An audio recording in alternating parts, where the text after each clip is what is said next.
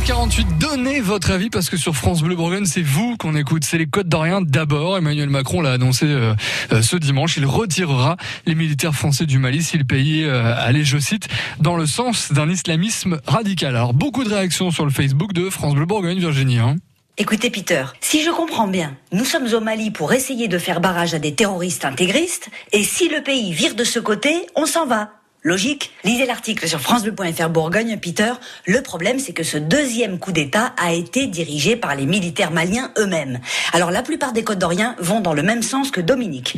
Il n'y a pas de menace à faire. Ils les retirent. Terry, qu'ils retirent nos troupes et les redéploient ici, en France, dans les banlieues. Il y a du boulot. Julie enchaîne. Les jeunes Français des banlieues sont plus armés que les islamistes au Mali. Ça va les changer? Autre point de vue, écoutez Julie. Pitié pour la majorité des Maliens qui aspirent, eux, à la paix, l'éducation et l'égalité. Évidemment, le président de la République en prend un petit peu au passage. Max la menace, qu'il s'occupe de la France au lieu de se prendre pour le nombril du monde, dit Christian. Il ne le fera pas, ajoute Gersand. Ce n'est que de la com électorale. Enfin, Suzanne, vu qu'il n'a pas pu empêcher deux coups d'État et les islamistes de progresser, il fera rentrer les soldats, la queue entre les jambes comme d'habitude. J'ai trouvé quand même quelques commentaires positifs pour Emmanuel Macron. Enfin une bonne idée, Macron, écrit Isa.